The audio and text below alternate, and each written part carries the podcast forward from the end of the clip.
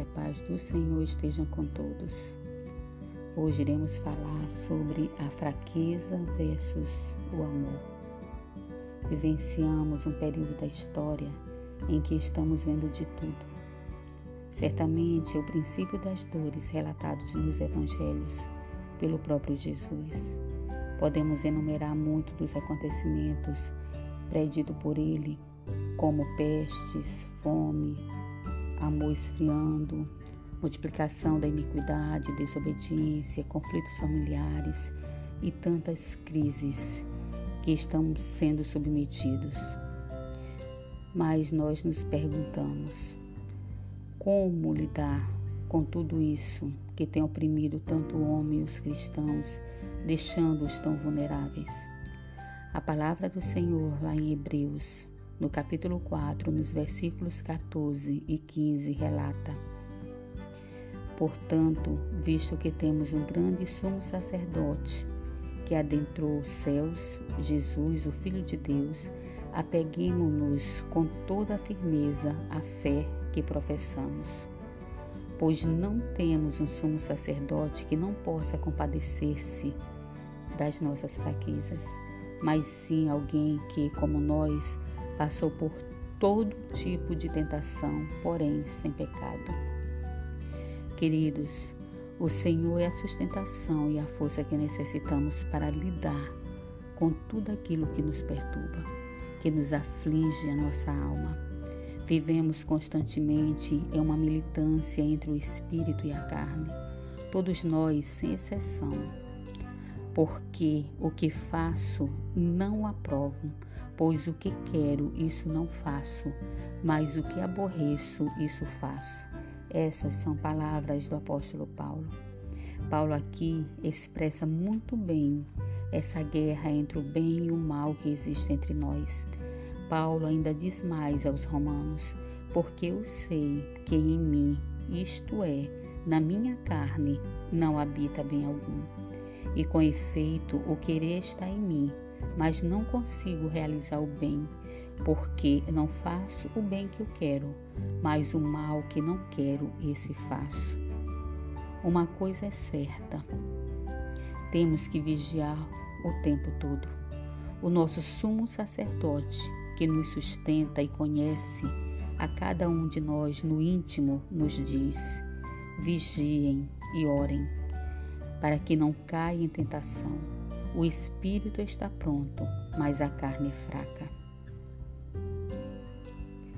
Temos que vigiar, pois não sabemos nem o dia nem a hora que Jesus irá voltar.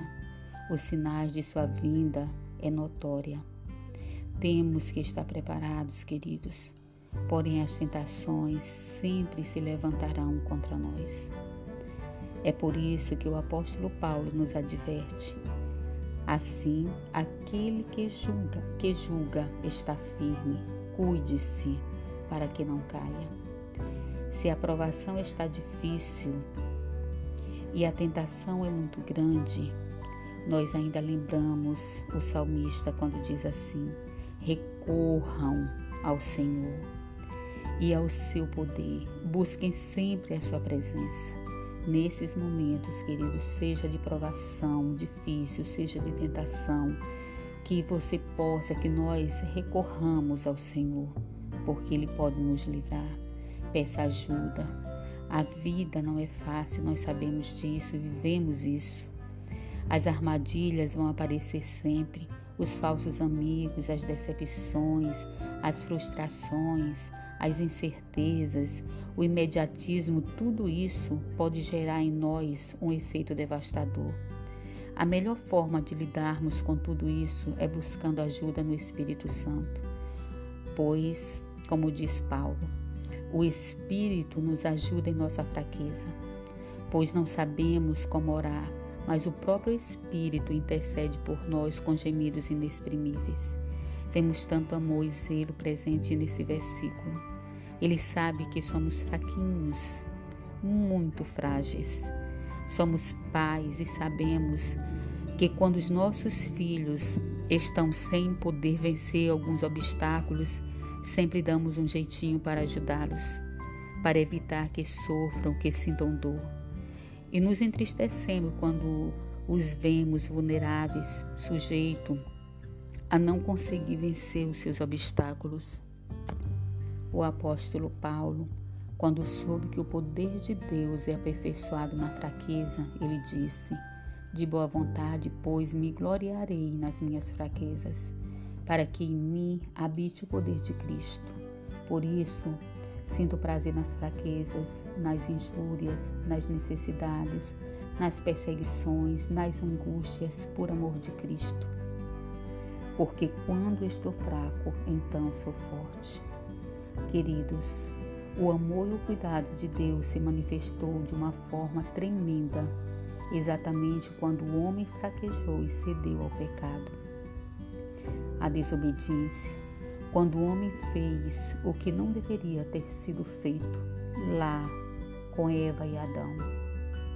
Pela primeira vez, a Bíblia faz referência que Jesus viria o grande amor de nossas vidas, o nosso socorro, a nossa fortaleza, nossa esperança, o nosso refúgio, a nossa salvação, aquele que venceu Satanás e a morte para nos dar vida abundante. Tudo isso quando ainda éramos fracos, queridos. Cristo morreu pelos ímpios. Não existe amor maior que esse. Ele revelou o seu amor por toda a humanidade, tendenciosa à prática do mal e à desobediência, e nos perdoou, dessa forma nos dando exemplo de que devemos amar, perdoar e cuidar daqueles que estão fracos e que necessitam de nossa ajuda. Paulo ainda aos Tessalonicenses ele diz que o próprio Senhor Jesus Cristo e Deus nosso Pai, que nos amou e nos deu eterna consolação e boa esperança pela graça, dê ânimo ao coração de vocês e os fortaleçam para fazerem sempre o bem, tanto em atos como em palavras. Amados, essa exortação de Paulo é maravilhosa para nossas vidas, onde mais uma vez ele revela o amor de Deus, o amor do Pai e do Filho por nós. É como se, em outras palavras, ele estivesse dizendo: Está difícil o que vocês estão passando.